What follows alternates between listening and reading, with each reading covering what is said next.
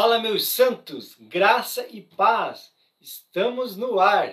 Estamos aqui com a nossa devocional, irmão. Estamos aqui com o nosso estudo sobre o Evangelho de Mateus. Então, se você é novo por aqui, aqui embaixo está escrito inscreva-se. Clique aqui para você poder se inscrever e fazer parte dessa comunidade. Já ative o sininho para sempre receber todas as notificações a cada vídeo novo que a gente postar aqui, ele possa chegar diretamente para você aí. E compartilha, irmãos. Peço que compartilhe. Aqui embaixo tem. Clique em compartilhar e mande esse vídeo para seus amigos, para o grupo da família, para que mais pessoas possam ver e ser edificadas através desse vídeo, irmão. E deixe o seu like aí, que assim o YouTube vai entender que esse vídeo é relevante e assim ele vai disseminar para mais e mais pessoas também, meu irmão. Vamos divulgar essa palavra em nome de Jesus. Nós estamos no estudo sobre o Evangelho de Mateus. Se você não viu os vídeos anteriores, abre o meu canal, vai lá desde o primeiro vídeo. Nós temos uma playlist só sobre o estudo do Evangelho de Mateus. Então tem desde a introdução, capítulo 1, 2 e assim vai todos os capítulos. Nós estamos caminhando para o final. Então vai lá, veja para que você possa se inteirar e você possa ser edificado. Puxa aí agora então sua Bíblia, pega o seu cafezinho, pega o papel, caneta para você poder anotar tudo para você não esquecer depois, meu irmão. Vamos lá? Abre lá, Mateus capítulo 21. A gente continuar o nosso estudo. Vamos lá. 21, versículo 1 diz assim, ó. Quando já se aproximava de Jerusalém, Jesus e seus discípulos chegaram a Betefage, no Monte das Oliveiras. Jesus enviou na frente dois discípulos Vão aquele povoado adiante, disse ele. Assim que entrarem, verão uma jumenta amarrada com seu jumentinho ao lado. Desamarrem os animais e tragam-nos para mim. Se alguém lhes perguntar o que estão fazendo, digam apenas: o Senhor precisa deles, e de imediato a pessoa deixará que vocês os levem. Isso aconteceu para cumprir o que foi dito por meio do profeta. Digam ao povo de Sião: Vejam, o seu rei se aproxima ele é humilde e vem montado num jumento, num jumentinho, cria de jumenta. Irmão, primeira coisa aqui, ó. Ah, versículo 5, que ele traz aqui, ó. Lembra que Mateus, quando ele escreve o livro, ele está escrevendo direcionado aos judeus. E para que os judeus possam crer que Jesus era o Messias esperado, ele pega lá do Velho Testamento as profecias e mostra que elas estão se cumprindo através da vida de Jesus para que eles pudessem acreditar nele. Então, aqui, versículo 5, essa profecia se cumpre, que está descrito, descrito lá em Zacarias 9, 9. Então, anota aí, ó, Zacarias 9, 9, se você for ler, está direcionada a esse, essa profecia, que o rei seria humilde e iria vir em uma jumenta. E outra coisa, irmão, chamar atenção aqui, abrir um parênteses, no versículo 3, ele fala assim, ó, se alguém lhe perguntar o que estão fazendo, diga apenas, o Senhor precisa deles, e de imediato eles vão deixar você levar. Irmão, que as coisas que nós temos estejam à disposição do Senhor. Veja que o Senhor precisava da jumenta. Ele ia chegar, os discípulos iam pedir, e se eles não entregassem, era só para dizer que era porque o Senhor mandou pedir, e eles o liberariam. Que as nossas coisas, irmão, venhamos estar à disposição do Senhor.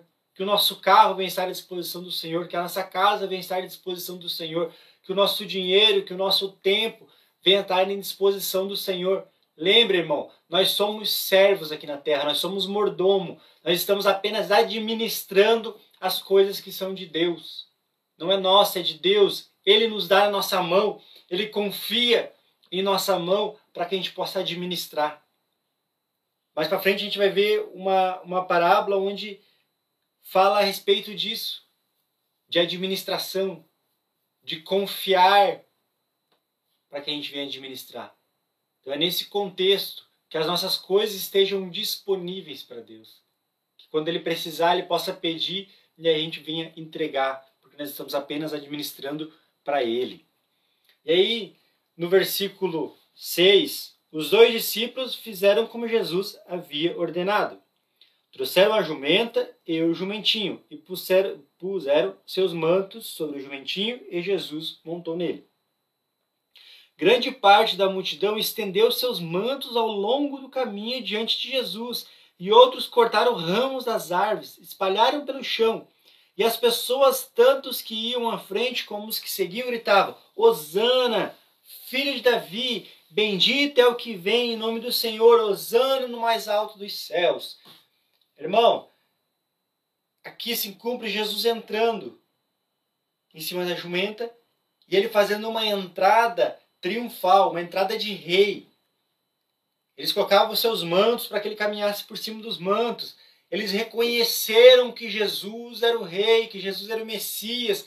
E eles estavam reconhecendo o Messias rei entrando sobre a cidade deles. Eles estavam honrando. Só que a expectativa que eles geravam, irmão, era que aconteceria uma revolução na reforma da nação. Porque eles criam que o Messias que estava vindo, que viria, era um Messias político, era um Messias que ia revolucionar a política. Então, quando chegou o Messias, eles pensaram: não, agora vai mudar tudo. Agora vai mudar tudo. Porque o Messias chegou, agora ele vai chegar e o primeiro lugar que ele vai ir vai ser lá na prefeitura, vai ser lá no palácio, porque ele vai chutar tudo lá e vai mudar tudo. Ele vai pegar aqueles romanos que estão só abusando de nós e vai tirar eles do poder. Eles esperavam isso de Jesus. Eles esperavam essa revolução na política, porque eles estavam sendo oprimidos pelos romanos. Então eles esperavam que seria Pan. Eles eram, era o rei que eles tanto esperavam, então seria uma revolução para eles. Só que o que, que acontece, irmão? O primeiro lugar que Jesus vai foi na prefeitura? Foi no, no, no, na parte política? Não, irmão. Veja lá no versículo 10. Quando Jesus entrou em Jerusalém, então ele estava entrando em Jerusalém. Toda a cidade estava em grande alvoroço. Quem é este? perguntavam. Porque eles estavam honrando, estavam colocando toda a honraria sobre Jesus, esperando o que, que ia acontecer. A multidão respondia: É Jesus, o profeta de Nazaré, da Galileia é o Messias. Então Jesus entrou no templo. Qual foi o lugar que Jesus foi? Para o templo. Jesus não foi para o lado político, Jesus foi para o templo, irmão. Porque toda mudança, irmão, precisa acontecer no templo, precisa acontecer primeiro na igreja. E a igreja aqui somos nós. Não estou falando apenas de uma igreja. A reforma precisa começar em nós, na igreja. Se o sistema político de um país é falido, é porque a igreja daquele lugar é falida também. Não tem representatividade, não tem poder, não tem influência. A reforma não é, não começa lá no palácio, precisa começar em nós, na igreja. Uma revolução precisa começar através de nós, da igreja. Não vai acontecer lá, vai acontecer de nós. Então Jesus, o primeiro lugar que ele vai, ele entra na igreja, irmão. Então Jesus entrou no templo e começou a expulsar todos que ali estavam, comprando e vendendo animais para os sacrifícios. Derrubou mesa dos cambistas e as cadeiras dos que vendiam pombas, dizendo: As escrituras declaram: Meu templo será chamado casa de oração, mas vocês os transformaram num esconderijo de ladrões. Irmão, vejamos aqui, primeiro, esse versículo 13 é para se cumprir o que está escrito lá em Isaías 56, 7, tá? Que a minha casa seria chamada casa de oração. E, e se a gente for olhar aqui o, o versículo 12, o porquê que Jesus chega derrubando tudo e expulsando os cambistas, expulsando os que estavam vendendo. Às vezes a gente usa essa palavra até para dizer que a gente não pode vender nada na igreja. Não, não é isso que estava acontecendo aqui, irmão. O que estava acontecendo? Primeiro, eles estavam facilitando o culto. Porque o que, que era o culto? O que, que era o sacrifício? A pessoa tinha que cultivar, ela tinha que cuidar, por exemplo, de uma ovelha. Ela tinha um rebanho, ela ia ter que cuidar daquela ovelha, ter que gastar o tempo dela, a dedicação dela, escolher a melhor, melhor ovelha. Ela ia pegar essa ovelha, ela ia ter que trazer, irmão, ele tem que trazer nas costas, ele tem que trazer num lombo de um, de um animal. Porque até que ela chegasse da, da casa dela até no templo, ela tinha que trazer, tinha todo esse sacrifício do caminho. E quando chegasse no templo, aí sim iria sacrificar ao Senhor aquela oferta. O que os ladrões aqui que o Senhor está falando, o que eles estavam fazendo é facilitando isso. Não, vocês não precisam mais trazer oferta de casa. Não, para que todo esse sacrifício? Não, vem aqui, ó. A gente tem para vender aqui agora. Podem vir, venham só. Quando vocês chegarem aqui, nós temos aqui, ó, ovelhas bonitas, saudáveis. É só você vir aqui e comprar. Eu te vendo a ovelha, você vai aqui e sacrifica para o Senhor. Então eles tiraram o sacrifício, eles facilitaram o culto. Tanto que aqui fala que, eles, que tinha até vendedores de pomba. Então, ou seja, a pomba era o mais barato, era o animal mais barato para sacrificar. Vendia principalmente para aqueles que não tinham poder aquisitivo maior. Então eles vinham e compravam a pomba para sacrificar a pomba. Então eles acabaram, esses ladrões que o Senhor chama aqui, esconderijos de ladrões, eles estavam facilitando o evangelho. Estavam dizendo, Ei, é fácil, não precisa trazer, não precisa cultivar, não precisa cuidar, não precisa investir tempo. Não, só vem, vem aqui, que aqui a gente pega e vende. E da mesma maneira que eles estavam facilitando, eles estavam dificultando também. Principalmente para os gentios, porque esse, esse templo era o único lugar que os gentios poderiam adorar a Deus. Porque lembre que os judeus eram aqueles que eram os filhos de Deus já. E os gentios eram aqueles que não conheciam a palavra, que não nasceram de Jerusalém, que não eram judeus, que não eram da linhagem. E aí eles, o único lugar que eles poderiam adorar ao Senhor era no templo. Só que para eles adorar ao Senhor no templo, eles tinham que ofertar moedas também, eles tinham que fazer o câmbio. Porque a moeda deles era diferente. Então eles tinham que fazer o câmbio, primeiro trocar a moeda deles, para que eles pudessem comprar o sacrifício. E aí os cambistas, que aqui fala, que tinha até os cambistas, eles faziam essa troca, mas eles estavam sendo injustos, estavam cobrando a mais ainda. Eles se tornaram mais pesados. Então, da mesma maneira que eles estavam facilitando através da oferta, eles estavam dificultando para quem vinha de fora adorar ao Senhor. Porque para trocar o seu dinheiro, eles estavam cobrando taxas maiores. E aí sim eles estavam usurpando, do povo, irmão. Então por isso que o Senhor chega e quebra tudo ali e diz: Não, eu não quero que a minha casa seja esconderijo de ladrões, não é isso. Porque eles estavam fazendo dessa maneira, irmão. Estavam facilitando demais. Então nós temos que cuidar que nós não podemos nem dificultar demais e nem facilitar demais. Existe um preço a ser pago, existe um sacrifício a ser pago, existe uma renúncia, existe uma vida de santidade, de renúncia. Porque hoje nós vemos as duas extremidades, nós vemos aqueles que facilitam demais. Não, você não precisa, irmão. Vem só no culto de domingo, você não precisa ter uma vida de santidade, não precisa renunciar a nada. Não, não, é só vir aqui adorar ao Senhor que Ele vai te salvar.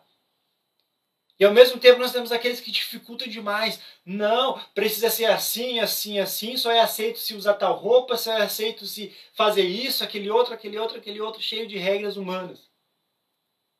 Então nós temos os dois lados, e hoje na nossa igreja, se for olhar hoje na igreja brasileira, nós temos os dois lados. Aqueles que apenas facilitam demais o evangelho e aqueles que dificultam demais o evangelho.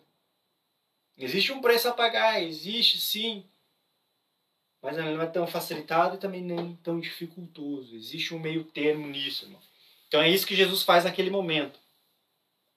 E aí no 14 ele começa: Os cegos e os coxos vieram a Jesus no templo e ele os curou. Quando os principais sacerdotes e mestres da lei vier, viram esses milagres maravilhosos e ouviram até as crianças no templo gritar: Hosana, filho de Davi, ficaram indignados. Está ouvindo o que as crianças estão dizendo? Perguntaram a Jesus. Sim, respondeu a ele. Vocês nunca leram as Escrituras? Elas dizem: Ensinaste as crianças e bebês a te dar louvor. Então ele voltou a Betânia, onde passou a noite. Veja que tremendo isso, irmão. Esse versículo 16 aqui que a gente leu, sobre uh, ensinar as crianças, está lá em Salmos 8, versículo 2. Tá? Você anotar aí, Salmos 8, 2. Então, veja que aqui ele está no templo e ele está diante dos, uh, dos sacerdotes e mestres da lei, os principais sacerdotes e mestres da lei. Então ele estava diante dos top, dos caras lá que eram os caras, eram os pastores lá, eram os que mandavam no templo, eram os que direcionavam tudo, que dirigiam tudo. E eles ficam indignados com Jesus. E aí Jesus né, fala para eles, né, mas vocês não leram as escrituras? Jesus sempre aqui, ó, pô nos dedos dos caras. Diz, ah, vocês não são os sabichão? Vocês não leram as escrituras? Está escrito lá. E aí, nesse mesmo contexto, no versículo 18, começa falando assim, ó. De manhã, enquanto voltava para Jerusalém, Jesus teve fome. Encontrando uma figueira à beira do caminho, foi ver se havia figos, mas só encontrou folhas. Então disse à figueira: Nunca mais dê frutos. E no mesmo instante a figueira secou. Quando os discípulos viram isso, ficaram admirados e perguntaram: Como que a figueira secou tão depressa? Jesus respondeu: Eu lhes digo a verdade. Se vocês tiverem a fé e não duvidarem, poderão fazer o mesmo que fiz com essa figueira. E muito mais. Poderão até dizer a este monte: Levante-se e atire-se no mar. E isso acontecerá. Se crerem, receberão qualquer coisa que pedirem em oração. Então, que o Senhor está nos ensinando aqui, irmão, que nós temos que primeiro ter a, a fé e a confiança em Deus. Porque se vocês crerem, receberão qualquer coisa que pedirem em oração. E essa parábola que ele fala da figueira aqui, essa maneira de ele ensinar da figueira, a figueira, primeiramente, ela simbolizava aqui a liderança religiosa. Porque eles estavam ali, ó, daquele contexto dos líderes do templo, dos sacerdotes, dos líderes. Então a figueira representa a liderança religiosa. E ele está dizendo que essa liderança era cheia de folhas. Ou seja, o externo era lindo, bonito, cheio de folhas. Eles tinham palavra, eles sabiam direcionar o povo, eles sabiam orar, eles sabiam conduzir, eles tinham palavras. Só que não tinham fruto não tinham convivência, não tinham fruto. Por isso que ele diz que ele não encontrou frutos. Ou seja, ele está dizendo: eu vim ao templo, eu vim aos sacerdotes, e eu só encontrei flores, eu só encontrei folhas, eu só encontrei algo bonito, algo lindo, mas sem frutos nenhum, sem nada de frutos. E aí a figueira vai secar, ou seja, condenação. Eles vão secar, porque tem que ter frutos, irmão. O que alimenta os outros é o fruto. Se você não tiver fruto, você não está alimentando ninguém. E veja algo interessante sobre a, a árvore. Que a árvore ela cresce, dá frutos, mas ela se alimenta do seu próprio fruto? Não. A árvore não se alimenta do seu próprio fruto. Ela dá fruto para os outros. Olha que tremendo isso, irmão a árvore dá frutos para os outros. Ela se alimenta através das suas raízes do que há na terra. Então nós, irmãos, somos chamados para ser árvores.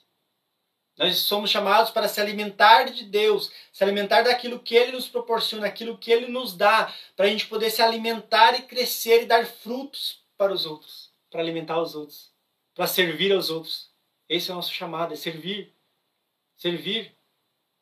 Então nós somos chamados para dar frutos, irmão, mas nós não vamos comer dos nossos próprios frutos. Nós vamos dar esse fruto para os outros, vamos lançar esse fruto para os outros. Nós vamos lançar para os outros, vamos edificar a vida de outras pessoas. Nós vamos ajudar outras pessoas a crescer, a ser fortes. E nós vamos ficar se nutrindo daquilo que Deus está nos proporcionando, está nos dando, irmão.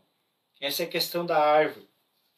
E aí, no versículo 23, ele continua: quando Jesus voltou ao templo e começou a ensinar, os principais sacerdotes e líderes, ou veja, novamente, aquela galerinha lá da, que sabia de tudo, vieram até ele e perguntaram: com que autoridade você faz essas coisas? Quem lhe deu esse direito? Veja, eles sabiam quem era. Mas mesmo assim ele chega para Jesus, tá, qual autoridade você está fazendo isso? Quem te deu essa autoridade para você fazer tudo isso? Aí Jesus respondeu no 24: eu lhes direi: com que autoridade faço essas coisas? Se vocês responderem a uma pergunta. A autoridade de João para batizar vinha dos céus ou era apenas humana? Então ele pega aqui e fala sobre João Batista. Ele está perguntando, tá, vocês sabem quem é João Batista, né? Tá, vocês creem que ele era de Deus? Vocês creem que João Batista realmente era de Deus ou não? Então ele pergunta isso para eles, para ver o que eles achavam como certo. Se realmente eles tinham noção. E aí, que eles, e aí Jesus fala que só vai responder se eles responderem isso, né? Aí eles começam a discutir, ó, no 25 ali. Eles discutem a questão entre si. Se dissermos que vinha dos céus, ele perguntará: porque não cremos em João. Mas se dissermos que era apenas humana, seremos atacados pela multidão, pois todos pensam que João era profeta. Então veja que eles ficaram, eles ficaram procurando não o que era certo, mas qual era a melhor resposta.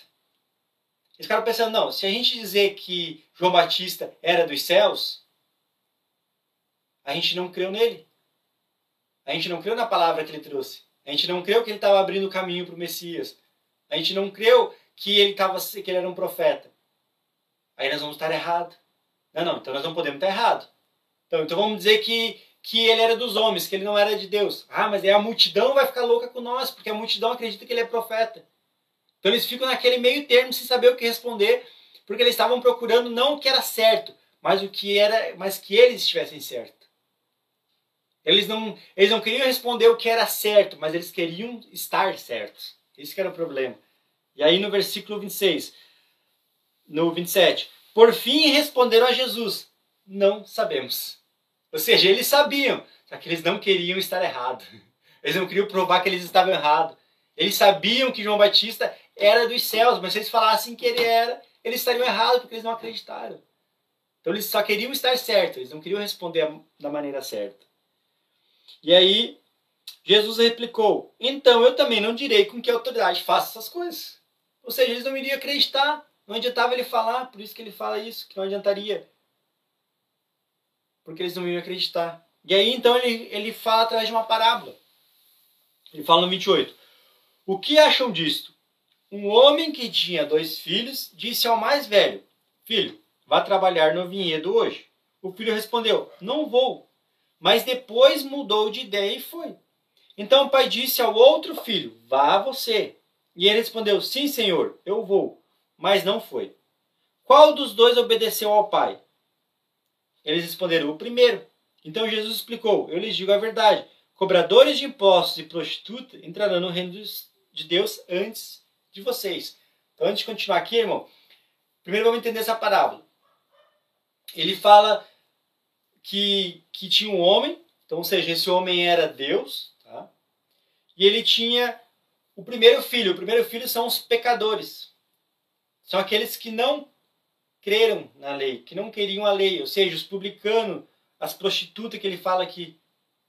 Ele está dizendo, ele, Deus chamou esse filho e disse, vá cuidar da vinheda. Ou seja, a vinheda, irmão, era o mundo que nós estamos. Ele está dizendo, ó, o pai, esse homem, chega para o primeiro filho, que são esses pecadores, que são esses que não creram na lei, que são os publicanos, e disse: vão e trabalhem na vinheda. Só que o que, que eles responderam? Eles tinham um discurso ruim. Ele, o que, eles responderam? Não, nós não vamos. Não, nós não vamos para a sua vinheda. Ou seja, nós não cremos. Mas depois eles vieram a crer, depois eles vieram a trabalhar. Então, esses que tinham um discurso ruim, de dizer não, não vamos ir, são aqueles que se arrependeram, são aqueles que obedeceram depois. Por isso que ele fala que esses são os cobradores de impostos, são as prostitutas. São aqueles que num primeiro momento não creram em Deus, não aceitaram trabalhar na vida. Mas depois eles se arrependeram e obedeceram. E aí ele diz que o segundo filho, que são os religiosos, que são os principais sacerdotes, que são eles que ele estava falando ali com eles, diz que quando Jesus nos chamou, quando Deus nos chamou, eles tinham um discurso lindo. Lembra lá da, da, da figueira? Tinha um discurso lindo, tinha folhas. Jesus chamou, Deus chama para eles irem e diz: Sim, nós vamos, Deus, nós vamos fazer a sua vontade, nós vamos trabalhar na vinheira. Só que não foram. Ou seja, é um discurso lindo, mas é um discurso de orgulho e de desobediência porque não foram fazer. E aí ele pergunta, tá? E qual desses dois então estão certos? Qual dos dois que obedeceu ao pai? Eles, eles mesmos respondem, o primeiro. Aí ele, Jesus responde para eles, tá? Então eu digo, o primeiro são esses que são as prostitutas, que são aqueles que não aceitaram. E já e ele diz que esses vão entrar no reino de Deus antes de vocês, irmão. Ou seja, está mais uma vez dizendo que nós lemos nos capítulos anteriores que os primeiros seriam os últimos, os últimos seriam os primeiros. Ele está dizendo, ó, tá vendo? As prostitutas estão entrando antes no reino de Deus do que vocês que são sacerdotes. Porque eles têm um discurso ruim, só que eles se arrependeram, eles obedeceram depois. Veja que forte, irmão. É o reino de ponta cabeça, irmão. Nos céus, eu creio que nós teremos muitas surpresas. Pessoas que nós olhamos e dizemos, meu Deus, nunca eu imaginei que essa pessoa ia para os céus. Mas foi. Agora aquela pessoa que dizia, não, esse eu juro que ia para os céus, porque eu tinha certeza. Foi uma pessoa tão boa aqui na terra. Mas não foi. Você não vai achar ela lá. Nós teremos muita surpresa. Irmão. 32. Pois João veio e mostrou o caminho da justiça, mas vocês não creram nele. Então agora ele pega e cita João. Diz, ah, vocês não creram. Enquanto cobradores de impostos e prostituta creram. E mesmo depois de verem isso, vocês se recusam a mudar de ideia e crer nele. E que está dizendo, ó, João Batista veio, vocês não creram nele. As prostitutas creram. Por isso que elas vão para os céus. E vocês mesmo vendo, não conseguem crer. Vocês são orgulhosos, não querem dizer que vocês estão errados, não querem reconhecer que vocês estão errados. E aí continuam nesse orgulho e desobediência. Aí, no mesmo contexto, ele vai para outra parábola, capítulo 33. Agora ouçam outra parábola. O dono de uma propriedade plantou um vinhedo, construiu uma cerca ao redor, um tanque de prensa e uma torre para o guarda. Depois arrendou o vinhedo a alguns lavradores e partiu para um lugar distante. Então, primeiro veja aqui, ó, o dono da vinheda aqui era Deus, tá?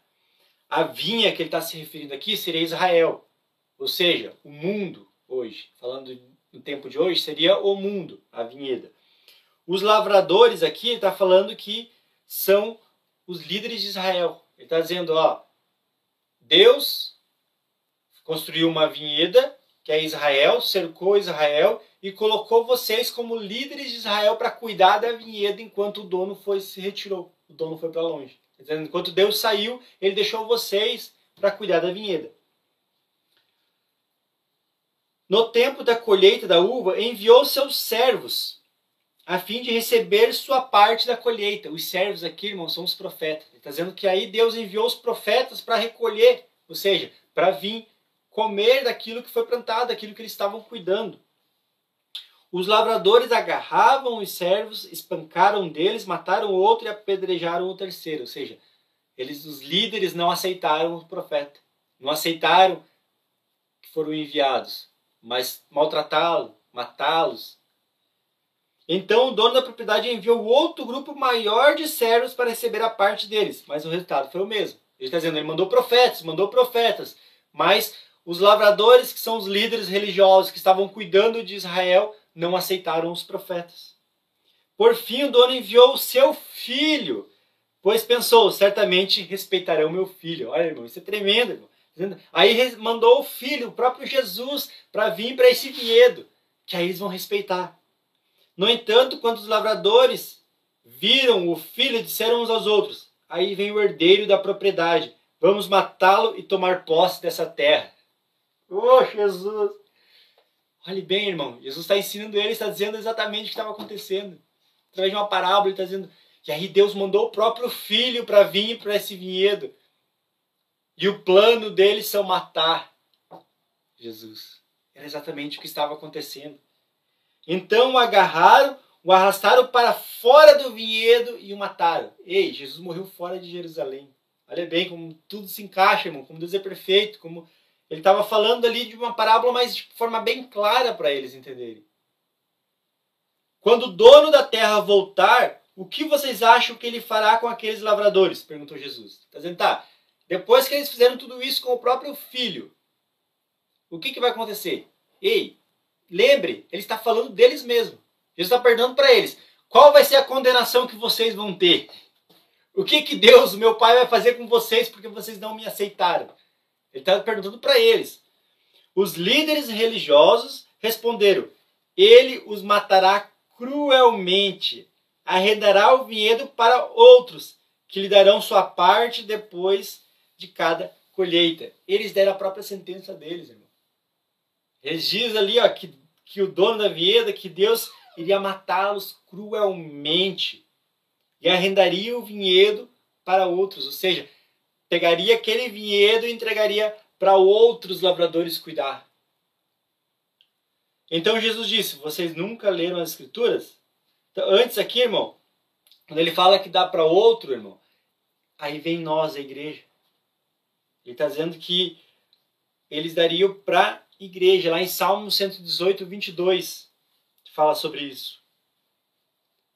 Ele está dizendo que vocês não aceitaram os profetas, vocês não aceitaram, vocês não cuidaram, porque Deus criou o mundo, irmão, e colocou nós para cuidar do mundo, para gerar, para gerar mais almas, para transformar mais almas, para curar almas, para fazer algo. E ele vai chegar como dono desse vinhedo para acertar as contas, para ver se a gente multiplicou, se a gente colheu aquilo que estava aqui. Então ele fez isso com os líderes de Israel. E ele diz que, como eles falharam, agora ele entregaria esse vinhedo para nós como igreja, para que a gente possa cuidar desse vinhedo para ele. 42. Então Jesus lhe disse: Vocês nunca leram nas Escrituras, que é o que está escrito lá em Salmos 118, 22. A pedra que os construtores rejeitaram se tornou a pedra angular. Isso é obra do Senhor e é maravilha de ver. Então ele está dizendo que ele vai erguer uma nova construção. Vocês não aceitaram. Vocês rejeitaram essa pedra. Agora, essa pedra que vocês rejeitaram, ela vai ser colocada como uma pedra angular. O que é uma pedra angular, irmão? Vamos aqui, vamos ver se eu acho uma coisa para mostrar para vocês. O que é uma pedra angular? Uma pedra angular é uma pedra que vai na lateral da construção, é a primeira pedra que vai, aonde tudo que for construído daqui para lá vai ser alinhado com essa pedra. Tudo que for construído para cá vai ser alinhado por essa pedra aqui. Então, se ela está numa posição, tudo que vir para cá vai estar na mesma posição, vai estar alinhado com essa pedra. Tudo que vir para cá da parede vai estar alinhado exatamente com o prumo, com, com o alinhamento dessa pedra. Ele está dizendo que Jesus Cristo foi rejeitado, mas agora ele seria, seria construído uma nova igreja a partir dele. E seria nos mesmos moldes dele, irmão. Por isso que nós devemos ser cópias de Cristo, por isso que nós devemos ser igual a Cristo. Porque nós estamos sendo alinhados com essa pedra angular que se chama Cristo. Então nós devemos estar na mesma direção, no mesmo alinhamento que Ele, irmão. É isso que ele fala aqui. Que ele está fazendo essa nova construção e nós ele está confiando a nós essa construção, irmão. A nós como igreja. No 43.